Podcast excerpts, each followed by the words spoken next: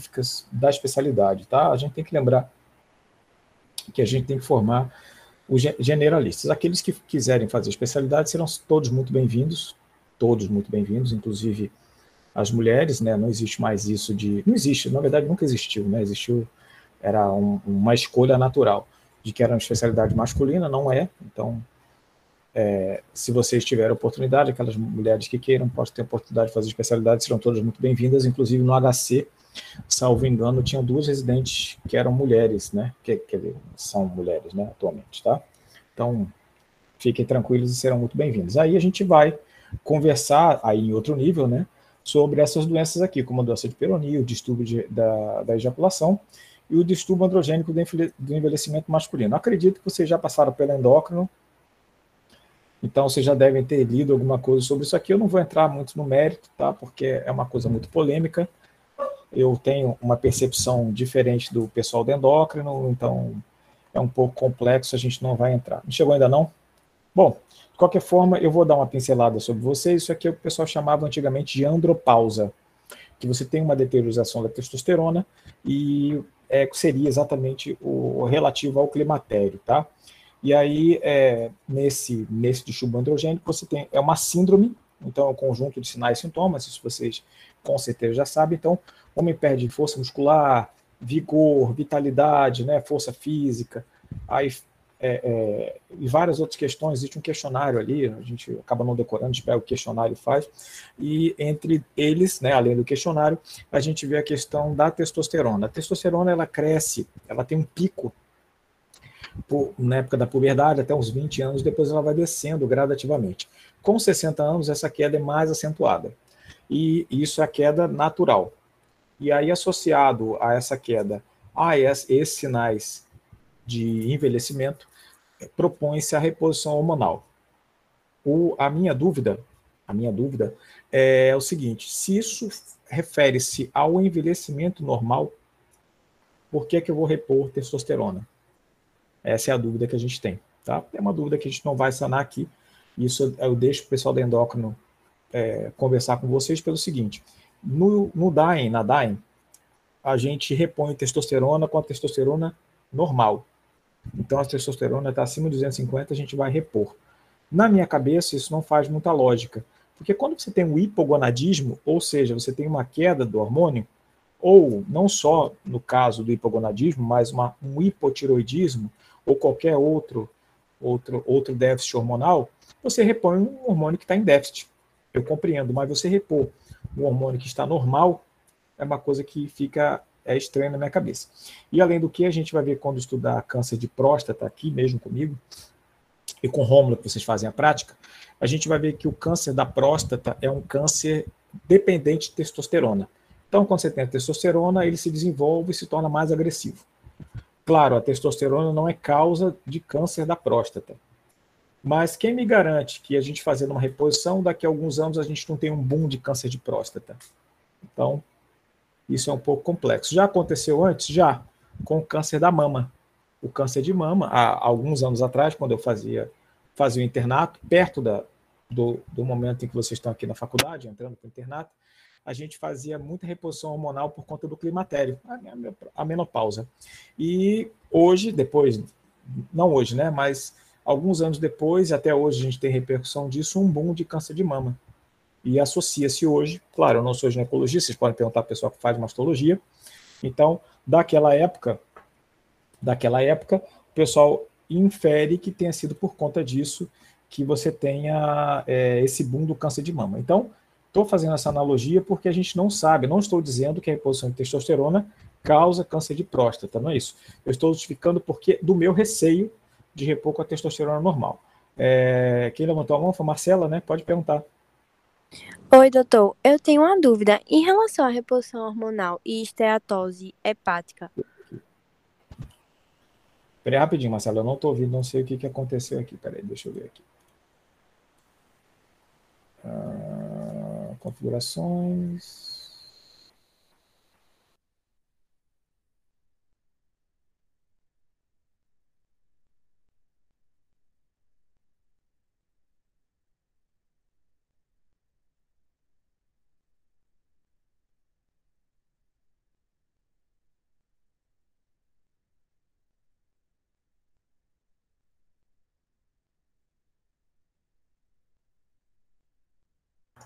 Professor, teu microfone está desligado. Agora foi. Pode perguntar, porque eu acabei não ouvindo. Eu mexi no. Não sei o que era aqui de configuração, mas eu não estava ouvindo. Mas eu ouvi vocês agora. Pode perguntar então, Marcelo, por favor. Desculpa a confusão. Tá certo. Não, não tem problema não, doutor. É, em relação à reposição hormonal de testosterona e esteatose hepática, porque a gente viu isso, né, na saúde da mulher e eu fiquei pensando como seria no homem. É, no homem não tem muita relação com esteatose, tá? Porque ele não faz acúmulo de gordura, muito pelo contrário. A testosterona, teoricamente, você aumenta a massa muscular. Então, não, eu não li nada sobre essa, essa relação com esteatose hepática, tá? mas vai que tem uns trabalhos novos ali que fazem isso. Né? Tem muito tempo que eu não trabalho com Dying, porque eu parei de fazer o consultório em 2016. 2016 que eu não faço consultório mais. Então, eu acabei parando de me atualizar, principalmente Dying, que fica muito com o pessoal da endócrino, né?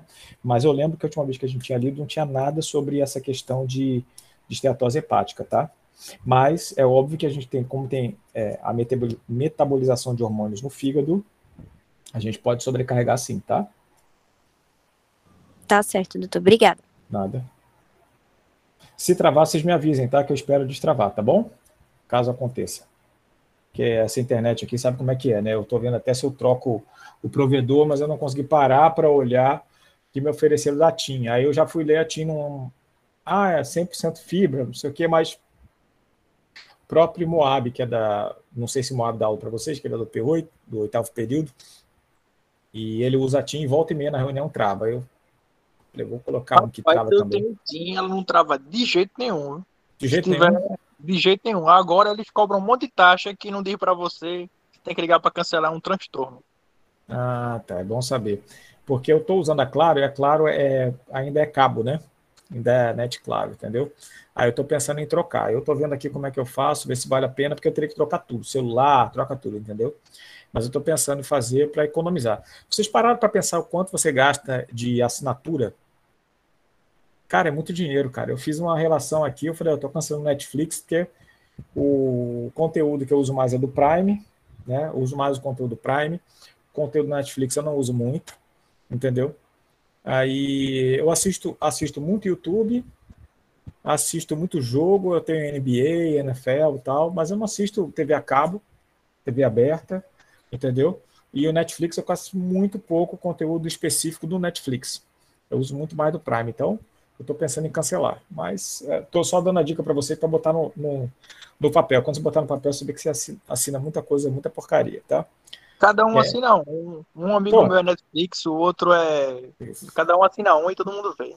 Isso, então, eu não tenho essa, essa oportunidade, eu tenho que assinar o meu, que eu tenho os meus filhos aqui, ainda tem Spotify, tem um monte de coisa. Eu falei, olha, eu estou ganhando umas coisas ali, eu vou começar a cancelar as assinaturas, entendeu? Por exemplo, eu ganhei da, da Claro o Globoplay. Globoplay.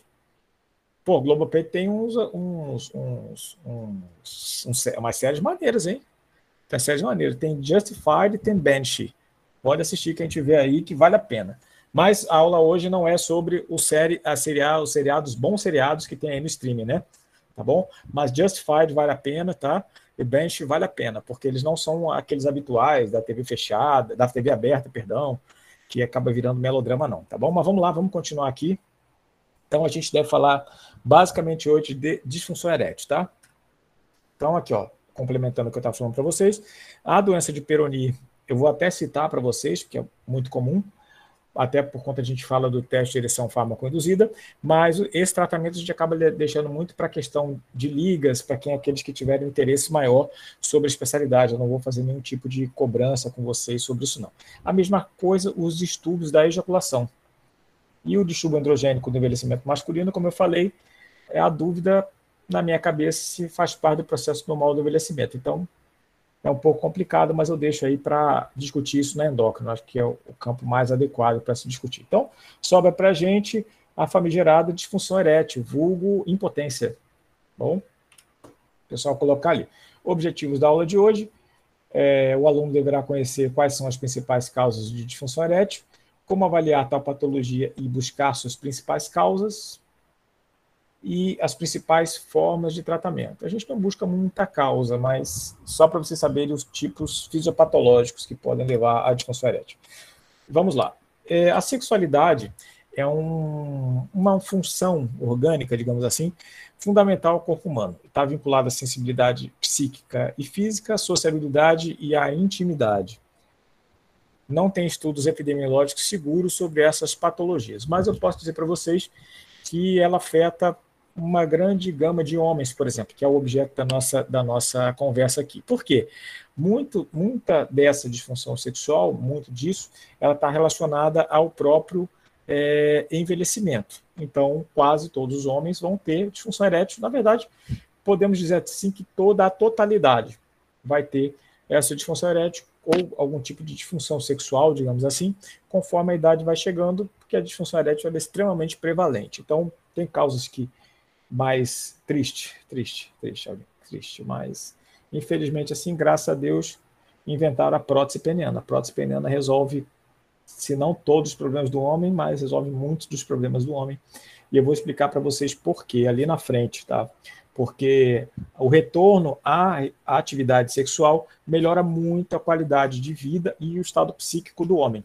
O homem volta a se achar homem, quase isso é uma frase mais de impacto, mas acho que fica bonito. O homem volta a se sentir homem, né? E aí, para vocês terem uma ideia de quanto isso é importante na vida masculina. Então, aqui só para vocês, é Ellie, né? Mas é o paciente que opera radical de próstata e que 50%, 40%, 50% desses pacientes passam a ter disfunção erétil, uma das coisas que melhora muito a qualidade de vida é quando você coloca uma prótese e ele volta a ter relação sexual. Melhora muito o ânimo dele, ele volta diferente já no consultório. Tá? Vamos lá, então a gente tem é, muitas áreas relacionadas à sexualidade no cérebro, principalmente no cérebro masculino, tá? Então todas essas aqui estão relacionadas, cérebro anterior, tálamo, hipotálamo, toda a parte, principalmente de lobo pré-frontal e sistema límbico, estão relacionados a essa parte de função sexual. Eu costumo dizer que o homem precisa da cabeça dele para ter relações sexuais, precisa da cabeça dele para ter é, digamos assim, ereção, tá bom? Qualquer coisa que acabe influenciando a cabeça, a cabeça dele, por exemplo, boleto para pagar, boletos não pagos, ele pode ter disfunção erétil, tá? Psíquica. Então, é uma das grandes gamas. Só um instantinho aqui, acho que tem alguém batendo na porta aqui em casa.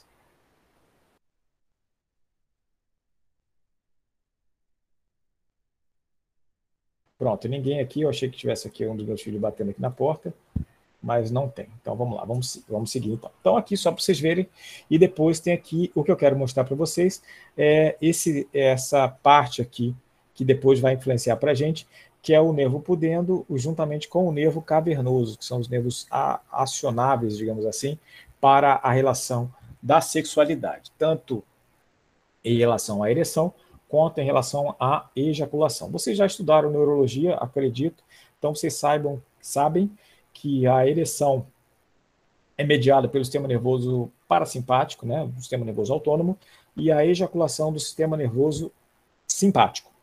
Significa isso? Significa que não é uma obrigatoriedade que o homem tenha ereção para ter ejaculação. Então, aqueles homens que são operados, por exemplo, ou que têm uma disfunção erétil relacionada por qualquer outro motivo, alguns deles conseguem ter uma ejaculação normal sem ter ereção. Eles podem chegar para a gente no consultório e falar, doutor, não consigo, o pênis não, não tem ereção, mas eu me masturbo mesmo com o pênis é, mole e eu consigo ter ejaculação e sinto a, a, o orgasmo.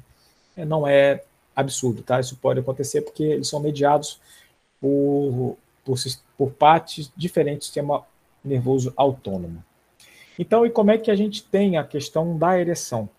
A gente tem o relaxamento das fibras musculares lisas dos corpos cavernosos, o que aumenta o fluxo de sangue das artérias cavernosas, comprime o plexo venoso subalbuginal, ou seja, aquela albugina do corpo cavernoso. O corpo cavernoso é todo coberto por albugina, que é o tecido mais rígido. Então ele começa a encher o corpo cavernoso e comprime a albugina. Então o corpo cavernoso comprime a albugina. Colado na albugínea tem os vasos venosos, que vão drenar esse sangue. Então, o sangue entra pelos sinusoides e começa a encher o corpo cavernoso e ele é drenado pelo sangue ali na, nas veias subalbuginais. Então, quando o corpo cavernoso entra, ele comprime essas veias e impede a saída do sangue. Tá? Compreenderam isso? É importante. Esse é o mecanismo, esse é o mecanismo veno-oclusivo. Esse mecanismo veno-oclusivo, é, muitas das vezes, ele é descrito e já caiu até em prova de residência. Tá? Então, só para você saber, esse é o mecanismo veno-oclusivo. Enche o corpo cavernoso, ele comprime as veias subalbugineais. É bonito, né? subalbugineais, esse nome. E aí é o mecanismo veno-oclusivo, que impede a saída do sangue.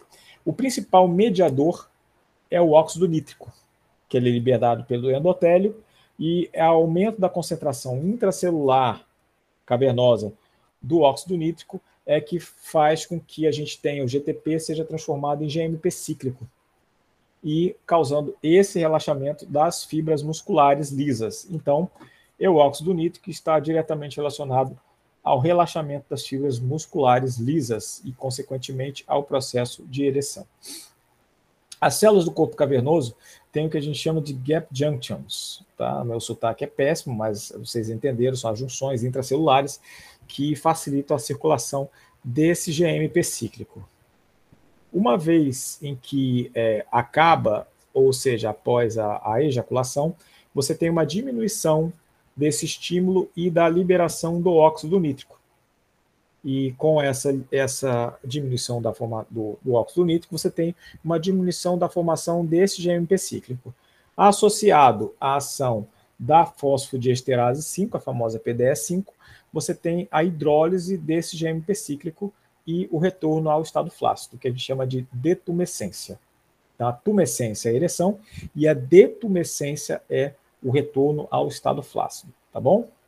Tenho aqui um, um, uma figura tirada do, do, próprio Urologia Fundamental. Eu acho essa figura bem didática, embora ele tenha um erro aqui que não é acrenérgico, é adrenérgico, né? Tá bom? Mas ele é, exprime bem o que a gente está falando. Então a gente tem aqui o óxido nítrico, liberado pelo endotélio, pega aqui dentro, dentro da célula do corpo cavernoso GMPC, GTP em GMP cíclico, ele tem toda essa cadeia aqui com proteína quinase, com a, a, manifestação e a quantidade de cálcio, sai cálcio, entra cálcio, entra potássio, sai potássio, aquela confusão toda, mas é, o importante é que ele relaxa a musculatura lisa. No momento em que acaba o processo da, da ereção, é óbvio, diminui a entrada desse óxido nítrico e a PDE5 ele começa a agir, começa a agir e começa a hidrolisar esse GMP cíclico em GMP e retornando o estado flácido. E é aqui, é nesse ponto que atuam os inibidores da PDE5, o que todos vocês conhecem, já ouviram falar, o diamante azul, famoso Viagra. Viagra e os similares atuam inibindo aqui, ou seja, ele mantém por mais tempo a circulação do GMP cíclico. Ok? É isso, exatamente isso que o GM, o inibidor da PDE5, ele inibe aqui e mantém mais tempo o GMP cíclico. Então, aqui, dentro dessa fisiologia da ereção, vocês percebam que, vamos lá, se hipoteticamente não tem entrada do óxido nítrico, o que, que acontece? Não tem óxido nítrico, não entrou. Não tem ereção. Não tem ereção. Vai adiantar eu usar o inibidor da PDE5? Não. Não, exatamente. Por quê? Porque eu não tenho ereção. Então, se eu não tenho ereção, eu não tenho o que manter. Então, é a primeira coisa que a gente precisa colocar no conceito do tratamento, que eu vou chegar mais lá na frente, mas eu quero que você tenha esse conceito agora. O inibidor da PDE5 não faz com que o homem tenha ereção. Faz com que ele mantenha por mais tempo uma ereção que ele já possui. Tá bom? Então, virtualmente, se o homem não tem nenhuma ereção, o inibidor da PDE5 não vai funcionar. É isso. Vamos à sequência agora. Então, aqui, ó, Aqui eu já falei para vocês, na gap junctions, para a circulação de MP cíclico e, obviamente, do óxido nítrico. E aqui, ó, a detumescência peniana, parada da liberação do óxido nítrico e a ação dos inibidores da fosfodiesterase 5, a PDE5. Então, é esse processo que faz com que a gente tenha é, a detumescência, a ereção e depois a detumescência. Quando a gente fala de fisiopatologia, que eu estou falando das causas que podem levar à disfunção erétil, tá? Então a gente tem dois grandes grupos, o grupo psicogênico e o grupo orgânico. O orgânico a gente todos vai ser fácil vocês entenderem. Arterial, neurogênico, endócrino, tecidual e medicamentoso. Então, arterial, opções crônicas ou lesões arteriais decorrentes de doenças crônicas, como por exemplo diabetes, que é talvez a principal doença que cause disfunção erétil orgânica. Tá? Psicogênica, como eu falei, um boleto, né? Um boleto atrasado, uh, o, o salário atrasado já é o suficiente para poder influenciar essa questão do homem em relação a ter a sua ereção, tá? É, endócrino, obviamente, o hipogonadismo, neurogênica, não só as lesões cerebrais, tá? Mas também lesões periféricas. Eu citei o diabetes aqui na lesão arterial, mas o diabetes também pode lesar os nervos periféricos, levando à disfunção erétil neurogênica, embora a arterial já tenha acontecido muito mais tempo antes, né? do que a neurogênica no diabetes. A lesão arterial ela vem muito antes do que a lesão periférica, neurogênica periférica, tá? Endócrina, obviamente. Tecidual é aumento de fibras colágenas relacionados ao envelhecimento, então as, as células ficam mais enrijecidas e dificultam mais o seu, a sua dilatação, né?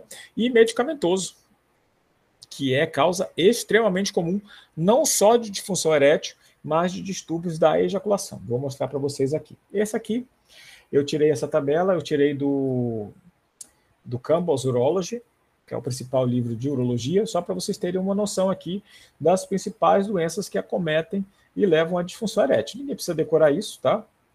Mas assim, o diabetes é a principal causa, tem um odds rate de 2,9, ou seja, praticamente três vezes a chance de alguém que não tem diabetes, tá? Isso levando em consideração que é descontrolada, tá? Sem controle. Aquele que tem o diabetes controlado, ele vai ter o risco igual da população. Tá? Uma, eu queria chamar a atenção de vocês, não precisa decorar, né? Óbvio, mas só para chamar a atenção de vocês aqui, ó. Hipercolesterolemia, que às vezes a pessoa associa e tal, não tem relação nenhuma. O odds é de 1, ou seja, não protege e nem é causador, tá bom? O que acontece é que as pessoas é, comentam porque você tem o IMC acima de 30 que está relacionado. Então, a pessoa acaba relacionando a questão da, do colesterol, mas não é, por conta da obesidade, tá? E essa obesidade tem a ver com hipogonadismo, aí é outra coisa que está se relacionando, que a gente não é extremamente complexo, mas é, a gente está falando apenas de risco. Mas eu chamo a atenção de vocês é para isso aqui, ó.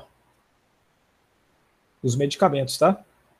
Então, a gente tem que perguntar e é isso que é o, o talvez o, o talvez o, o, o cerne principal dessa discussão a nível de generalistas, porque vocês nas suas diversas é, especialidades podem ter pacientes que fazem uso de medicamentos, principalmente aqueles que vão tratar, vamos colocar aqui, quem fizer, por exemplo, geriatria ou lidar com o idoso, vão ter os pacientes que tomam com muitos medicamentos, muita interação medicamentosa. Só para lembrar que esses medicamentos podem ser causas de disfunção erétil, tá? No caso aqui, a disfunção erétil está muito relacionada principalmente aos antidepressivos tricíclicos. Podem causar disfunção erétil. Veja que é nove vezes em relação à população comum, tá? Então, é uma coisa importante. E os antidepressivos também são estão muito relacionados, tá bom? Então, só para a gente lembrar de perguntar que isso possa ser a causa. Nesses casos, especificamente, quando são medicamentosos, a troca de medicamentos é o suficiente para melhorar a função erétil, tá? Alguns pacientes não podem ficar sem antidepressivos, então a gente troca a classe e, em geral, se resolve. Como os antidepressivos tricíclicos hoje a gente tem usado menos, né? Entendeu? Tem usado menos, a chance de, disfunção erétil por esses antidepressivos tem caído também. Então, quando a gente vai é, conversar com o paciente, ou quer fazer um diagnóstico do paciente com disfunção erétil, a gente tem que perguntar algumas coisas. História clínica. História clínica bem feita, ela é fundamental, tá bom? O que, que acontece? Muitos pacientes, não são poucos pacientes, eles mentem para a gente. Mentem. O que, que acontece? Lembra que eu falei para vocês um pouco atrás que é muito importante para o homem manter a função sexual? Então ele não quer se sentir culpado, digamos assim, por alguma maneira de ter erétil. Então ele vai querer arranjar um culpado é comum que ele fale, não, mas é porque eu fiz a cirurgia da próstata, eu fiquei impotente, porque todo mundo sabe que a cirurgia da próstata causa impotência. Mas a cirurgia da próstata que causa impotência ou disfunção erétil é a prostatectomia radical para o câncer da próstata. E muitos deles falam que eles têm disfunção erétil com a cirurgia para hiperplasia. que é a ressecção transuretral, que é uma cirurgia endoscópica e que não causa disfunção erétil. Por que, que a radical de próstata causa disfunção erétil? Porque ela tira totalmente a próstata. Até aquele nervo, o nervo pudendo, ele passa colado à próstata. Quando eu tiro, eu posso lesar esse nervo. Então é por isso que a metade dos pacientes fica com disfunção erétil. Só que a cirurgia endoscópica ela é por dentro, é transuretral. Então não tem por que causar lesão é, nervosa que justificaria a disfunção erétil. Então ele quer achar um culpado. Não, olha, eu fiquei impotente. Não é a culpa da minha, não. Não sou impotente porque eu sou. Eu tenho um culpado, é a cirurgia. Então a gente pergunta normalmente para a companheira ou companheiro né, do, do paciente se tinha disfunção erétil. E aí a pessoa vai bater para a gente direitinho, tá? Bate direitinho para a gente. Então, rapidinho a gente conversa com a pessoa. Então a gente pergunta, faz algumas perguntas, dá a volta e ele acaba falando para a gente. Uma coisa que é muito curiosa, que os pacientes mentem bastante para a gente, e isso é um exemplo, né? Porque sabe que o homem não mente, né, gente? A gente sabe que o homem não mente em nada, só quando tem a questão da disfunção erétil. Ou quando é relacionado a cigarro e bebida. Cigarro e bebida todo paciente mente. Porque ele vai mentir na quantidade. Não, não, tomo só uma latinha por dia. Pode certeza que não é, tá? É uma caixa, uma garrafa de cachaça e tal. E aí você tem como dar a volta. Ou pergunta para alguém, ou dá uma volta e ele fala. No caso da disfunção erétil, você pergunta para a pessoa que, que tem intimidade com ele, né? É relacionado à intimidade, pergunta para a pessoa que tem intimidade, ela vai falar para você. É bem simples. É, outra coisa, tumescência noturna. É extremamente importante que a gente pergunta, se, pergunte se o paciente tem a tumescência noturna, ou seja, aquela ereção matinal. Tem o um nome técnico aí que todo mundo conhece, né? Eu não vou falar aqui porque o nome, o nome real é tumescência noturna. Se o paciente tem tumescência noturna, ele não tem nenhum distúrbio orgânico que impeça ele de ter ereção.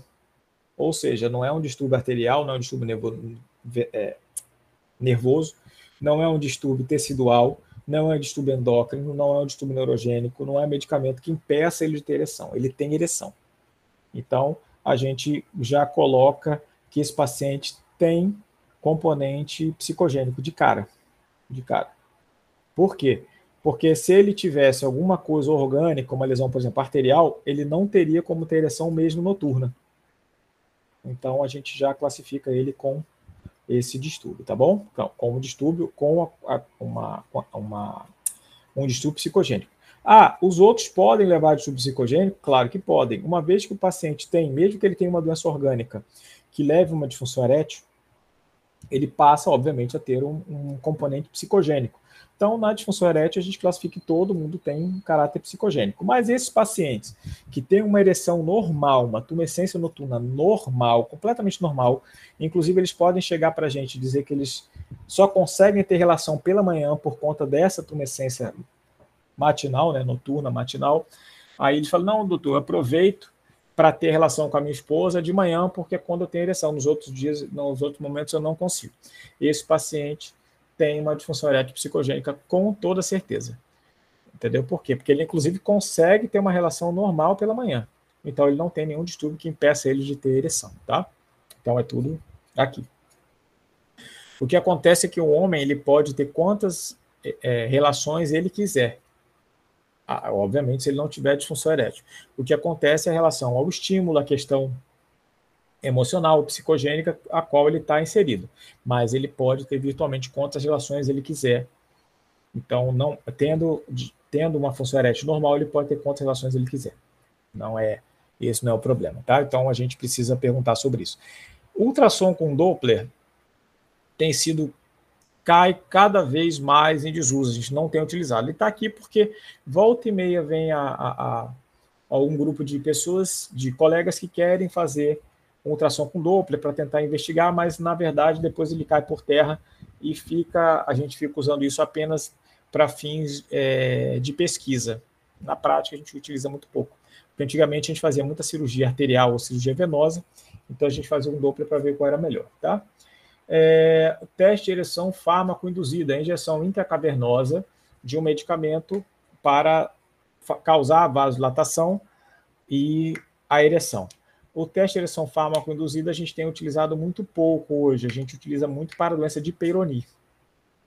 para avaliação de função erétil, a gente realmente não utiliza. Antigamente a gente fazia para ver se o paciente tinha ereção e se usar é, a injeção intracavernosa. Depois da, do descobrimento, desenvolvimento e liberação dos inibidores da PDE5, a gente faz esse teste com os inibidores da PDE5.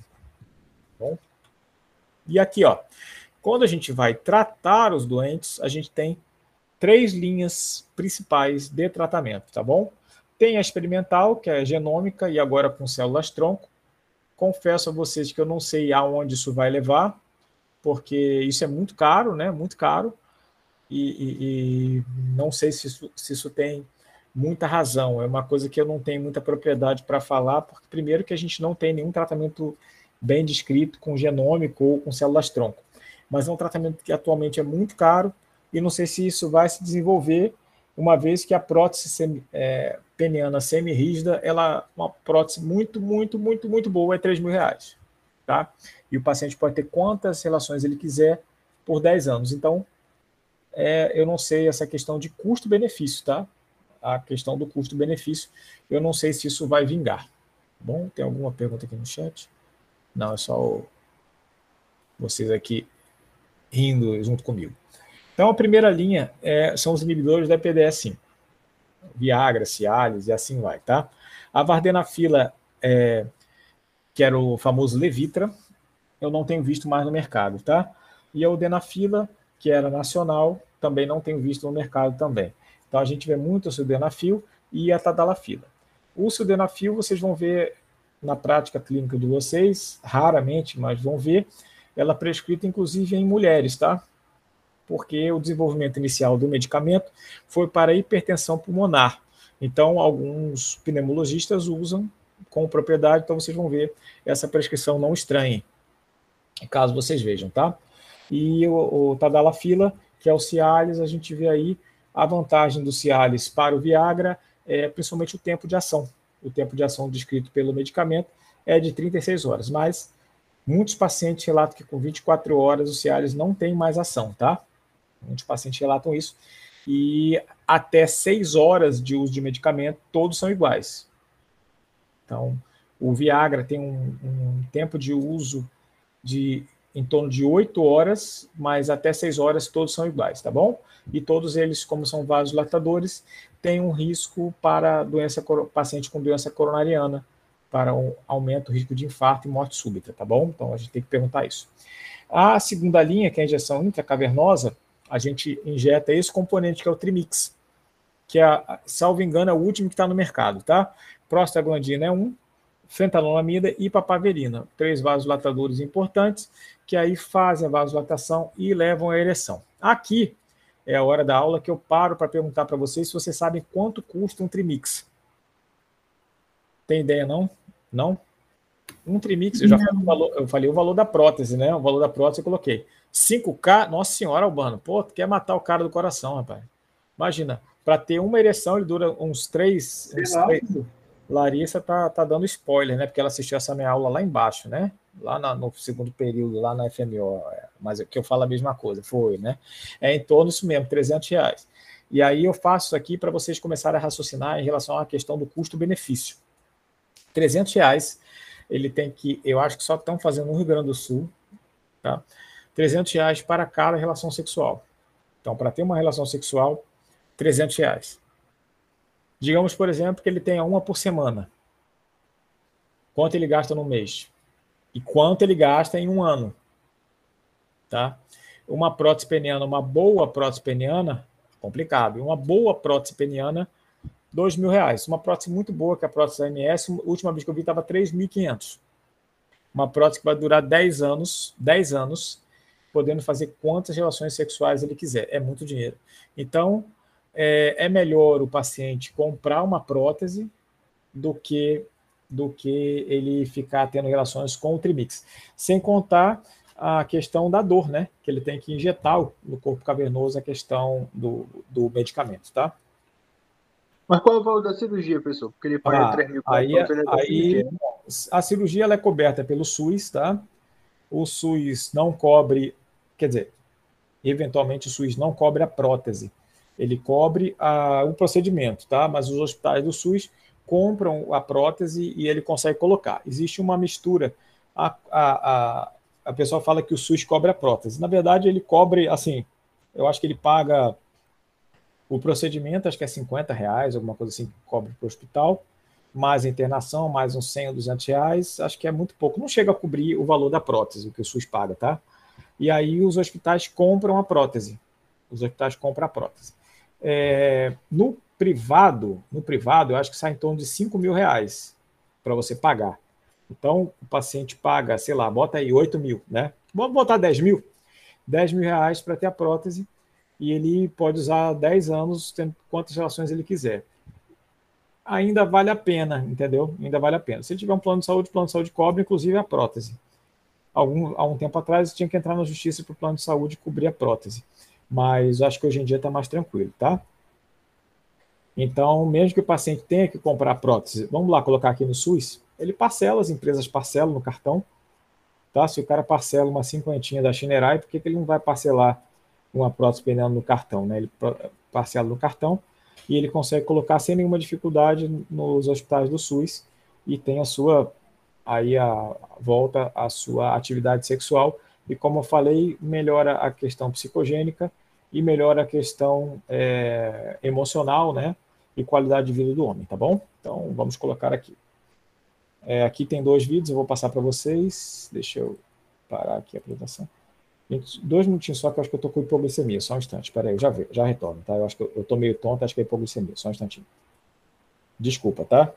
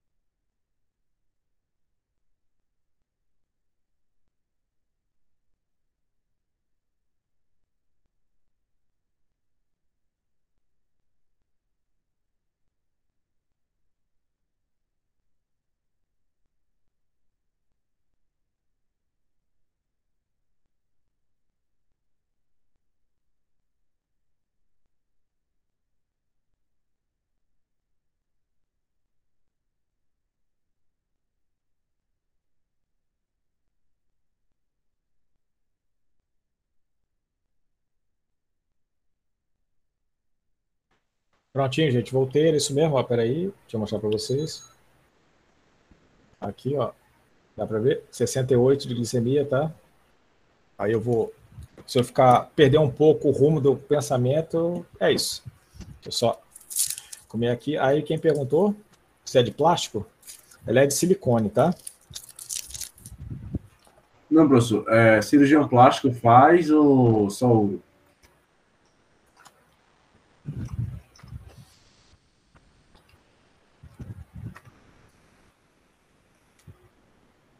Perdão, normalmente é só a gente que coloca, tá? É, normalmente é só a gente que coloca.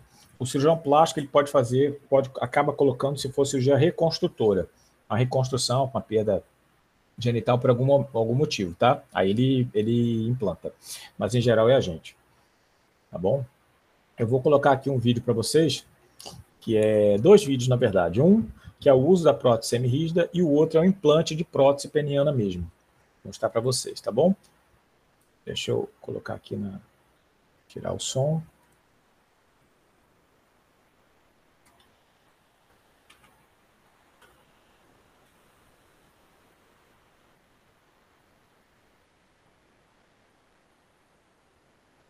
Deixa eu ver se foi aí, esperar ele pronto. Esperar ele ficar na tela, pronto. Agora eu vou soltar aqui o vídeo. Então aqui, ó, vocês veem que ele tá, ele é, substitui o corpo cavernoso, tá? Então, isso aqui é importante. Olha, ele substitui o corpo cavernoso. Então, é, ao contrário da prótese de mama, ele não aumenta o tamanho do pênis, tá? Ele mantém ele ereto, o pênis ereto o tempo todo. Então, ele vai, manipula, levanta a prótese, tem relação sexual e, quando acabar, ele abaixa a prótese. tem a relação sexual e aí ele abaixa a prótese. Terminou a relação, abaixa. Pronto. É bem simples, tá? É silicone com fio de prata no meio. Isso faz com que o, a prótese fique rígida o suficiente para obter penetração. Há um tempo atrás, as primeiras próteses desenvolvidas, isso na década de 70, elas não tinham fio de prata. Então, elas, apesar de, de ter a tumescência, o controle do pênis era muito difícil, ele, ele acabava dobrando. Então, eles passaram a utilizar esse fio de prata e melhorou bastante o processo de penetração depois disso, tá? Agora eu vou colocar uma, uma cirurgia que é um implante de prótese peniana semirrígida, semirrígida não, inflável, que aí tem um mecanismo de, de inflar, que é uma bomba, uma bombazinha com reservatório, e aí o corpo cavernoso ele enche com aquele, com aquele conteúdo e depois ele desinfla. Vou mostrar para vocês aqui, tá? Rapidinho. Eu vou dar uma, umas puladas aqui, porque o que interessa para a gente é saber isso aqui. Por exemplo, ó, aqui em cima fica o reservatório de líquido, aqui os cilindros que são infláveis, ou seja, eles vão substituir o corpo cavernoso também, mas vão inflar e desinflar, e aqui a bomba, onde vai ter aciona, acionamento para inflar e desinflar, desinsuflar os cilindros. Já vai começar a cirurgia, enquanto eu pego o trabalhinho aqui.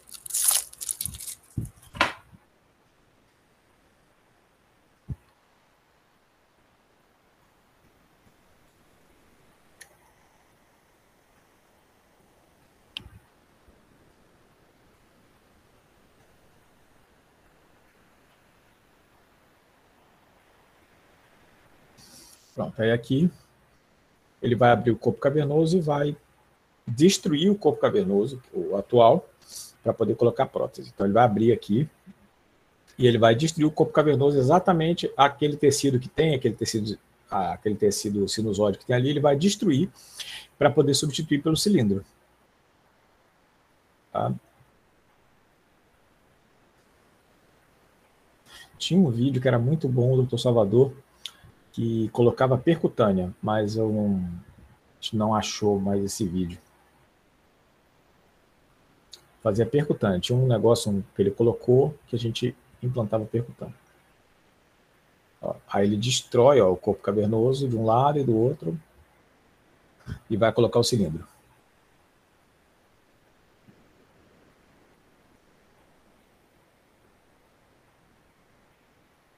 Isso é tipo um guia, é, professor? Ele é uma, ele é uma, uma é, chama vela de ega, aquele negócio. É uma vela mesmo de metal em que você destrói o corpo cavernoso, tá? Esse aqui é aquele é, é a solução que ele usa para lavar o corpo cavernoso, mas você reparem que tem povidinho, que é composto iodado, a gente não tem mais usado, tá? Esse vídeo é um vídeo antigo, mas ele ainda tem todas as etapas certinho, por isso que ainda tenho usado ele. Então aqui ele vai lavar, ó, é aquele conteúdo ali. A gente não tem usado o composto iodado porque ele tem sido meio de cultura para pseudomonas. Então a gente não tem utilizado, tem usado clorexidina, tá? E é, o valor de lavar o corpo cavernoso também é contestável, tá? Na prótese semirrígida a gente não, não lava. E esse aqui, ó, é como se fosse uma vela, mas ele é fenestrado, tá vendo? Ele é marcado. Essa marcação é para saber exatamente o tamanho do cilindro que ele vai usar. Ó, ele está marcando ali para cima e na parte de baixo, né? Usa força, professor, para destruir o corpo cavernoso? Tem, tem que fazer força. Você vai e não é igual o ortopedista, né? Mas a gente tira a força. Aí aqui ele está testando o cilindro, está enchendo, testando o equipamento, a bomba ali na mão dele, ó. Tá vendo? E ele vai encher de líquido, encher de líquido e ali é uma agulhazinha que ele vai furar, ele faz de um lado e do outro para poder puxar. E sim, ele vai furar o pênis mesmo para poder passar aquela agulha, tá? É isso que ele está explicando ali, que ele coloca um fio com uma agulha, ele passa por dentro do corpo cavernoso e fura lá na frente para puxar, ó. Ele faz isso de um lado e só vai mostrar um lado, ele não vai mostrar o outro lado não, tá? Os fios ali, e aí conforme ele, ele vai colocar ele na posição, vai furar, ó, furou ali em cima, na glande, em cima, e aí ele puxa o fio, tá vendo? De um lado e do outro, tá? Não dói nada, tá, gente? Não dói nada. paciente está anestesiado. Né? A gente coloca várias próteses, nunca sentiu nada, é uma beleza. Então, esse negócio de doer não é verdade. Dói um pouquinho para o paciente, é óbvio, né? É brincadeira, um pouquinho pós-operatório, mas nada de excepcional, tá? Uma cirurgia nessa posição ela é bem indolor, inclusive. Aqui ele vai tirar o excesso de, de material, tá? E aí tem todo o mecanismo hidráulico que ele precisa trabalhar. Veja bem, não pode ter um pouquinho de ar. Se tiver um pouquinho de ar, é que nem é, é, quem já viu bomba de casa, bomba que a gente usa em casa, tem poço, e você leva para a caixa d'água. Se tiver um pouquinho de ar na, na, no circuito, já não sobe a água, né?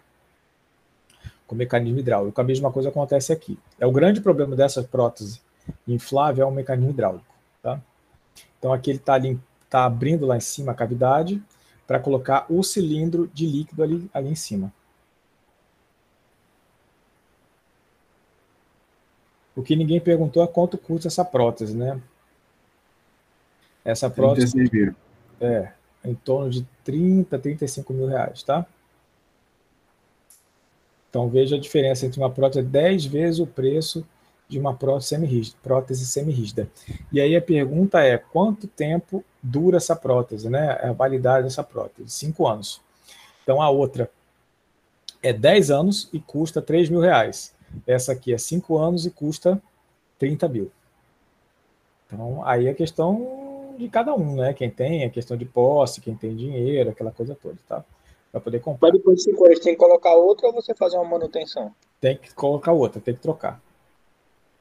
Tá? Acho que agora estão trocando pelo menos o mecanismo hidráulico, tá? Então troca a bomba, troca a, a, a o recipiente. Essa não fica rígido, né? Por isso que essa é melhor, né? Você fica sem ficar rígido, né? Exatamente. Aí você consegue controlar a rigidez que você vai colocar, entendeu? Tá? Tem até uma peça ali, ó, porque é, é todo um mecanismo para você deixar é, só com líquido, né? Agora ele já colocou, já colocou a bomba ali, Acho que ele vai testar a bomba agora para vocês verem como é que funciona ó, o mecanismo acionador. Ó, ele vai testar. Você aperta uma, aperta duas, são três ou quatro vezes. Ó. ó. Apertou, apertou, deixa rígido, tá vendo? E aí depois ele aciona e faz, causa a detumescência. Isso aqui é só um dreno e ele vai fechar e acabou a cirurgia, tá? Até, vamos até tirar porque não tem mais mas porque agora é só o finalzinho.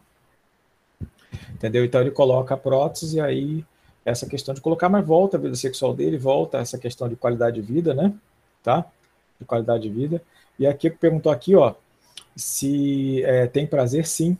Ele mantém a, a, a, toda a sensação dele. Lembra lá na frente que eu falei para vocês que a ejaculação é do sistema parasimpático? Então toda a sensibilidade peniana é externa.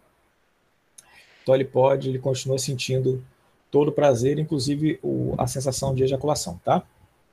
Alguém quer perguntar alguma coisa? Não? Tá bom, então vamos continuar aqui. Vamos continuar aqui a aula, porque agora é mais... Eita, deixa eu fechar a janela do, do vídeo. Pronto. Então, teoricamente a gente acabou aqui efetivamente a aula, eu vou fazer apenas um, um caso de aplicação Larissa, acho que é o mesmo caso, viu, Larissa? Acho que é o mesmo caso que você viu lá no P2, se você se lembra, tá? que a gente faz normalmente no TBL um caso de aplicação. A gente faz o conhecimento, depois aplica esse conhecimento para ver o que vocês entenderam. Então, é por isso que a gente faz aqui. Aí eu gosto desse caso, que é um caso que a gente tem uma discussão mais, mais intensa, e na segunda pergunta eu deixo, é, na verdade, é, como é que chama? A gente chama, gosta muito dessa palavra no cinema, né, na faculdade de cinema, é uma inquietude inquietude para vocês estudarem outras coisas ali relacionadas, tá? Exatamente. É, que é a questão, exatamente aqui, ó. Então, ó, JS, 62 anos, você vai lembrar, conforme eu for falando, você vai lembrando, você vai ver, tá? Submetida a prostatectomia radical, aproximadamente três vezes, veio com, veio com queixas de função erétil, mas mantém tumescência parcial, mas não o suficiente para manter uma penetração normal. Então, ele fez uma cirurgia radical de próstata, lembra? Pode ter lesado os nervos, ele tem uma disfunção erétil mesmo, orgânica, né, tem um motivo para isso, e ele tem uma tumescência parcial, ou seja, fica como a gente popularmente chama de meia boca. fica mais ou menos e tal, mas ele não consegue ter uma ereção. Então, o pênis ele cresce um pouco de tamanho, mas não mantém uma rigidez adequada para ter a penetração. É isso. Aí aqui a pergunta sobre a conduta nesse caso. É pode-se prescrever inibidores da PDE5? O que vocês acham? Podemos, né? Porque ele tem algum tipo de ereção. Então, nesse caso, como ele tem algum tipo de ereção, pode ser que o inibidor da PDE5 facilite aquilo ali e mantenha a ereção. É um teste, tá? Não é uma certeza, mas pode ser que mantenha e pode ser que melhore a função é, da ereção dele. Lembrando que, como existe a questão da cirurgia e o paciente é sugestionado, porque ele sabe que ele pode ter impotência, então tem essa questão psicogênica também que está ali. E conforme a ereção vai mudando, ele pode se sentir bem. Pode ter uma ereção normal e acabou o problema dele ali. Uma coisa que é interessante é que existem protocolos para, logo após a cirurgia, a gente colocar 5 miligramas de tadalafila fixa para ele. Coloca 5 miligramas fixo, tá? E aí ele coloca, e aí, teoricamente, melhora o fluxo, e melhorando o fluxo, ele tem uma ereção, a chance maior de ter uma ereção normal, tá? É, como fechar o diagnóstico de disfunção erétil nesse caso? Ah, o motivo orgânico a gente tem, que é a cirurgia, né? Mas aqui é conceitual, tá?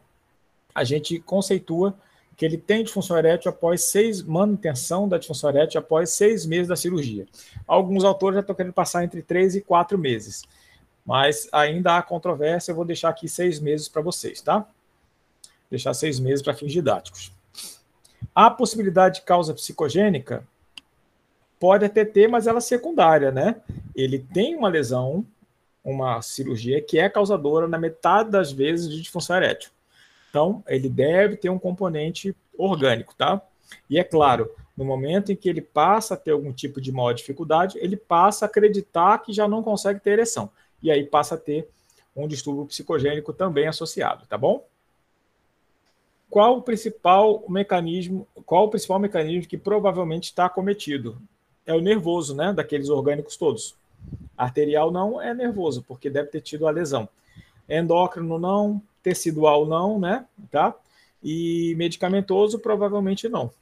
Porque não tem a, a medicamentos, não faz nenhum outro medicamento mais importante assim no pós-operatório imediato com três meses. A gente faz a complementação justamente após três meses, caso precise de uma neoadjuvância, tá? Mas a princípio não deve ser medicamentoso, então esse mecanismo que provavelmente está cometido é o neurológico mesmo, é a lesão nervosa, tá bom?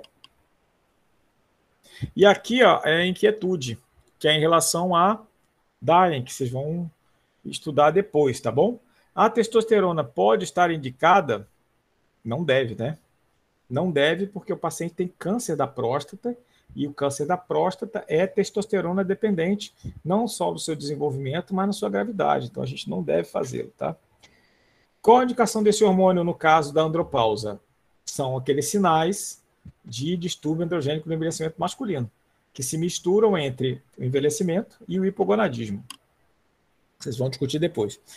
E a consequência dessa reposição? Tem a consequência positiva, que é a melhora da, da vitalidade, da virilidade, da disposição do homem, melhora de massa muscular.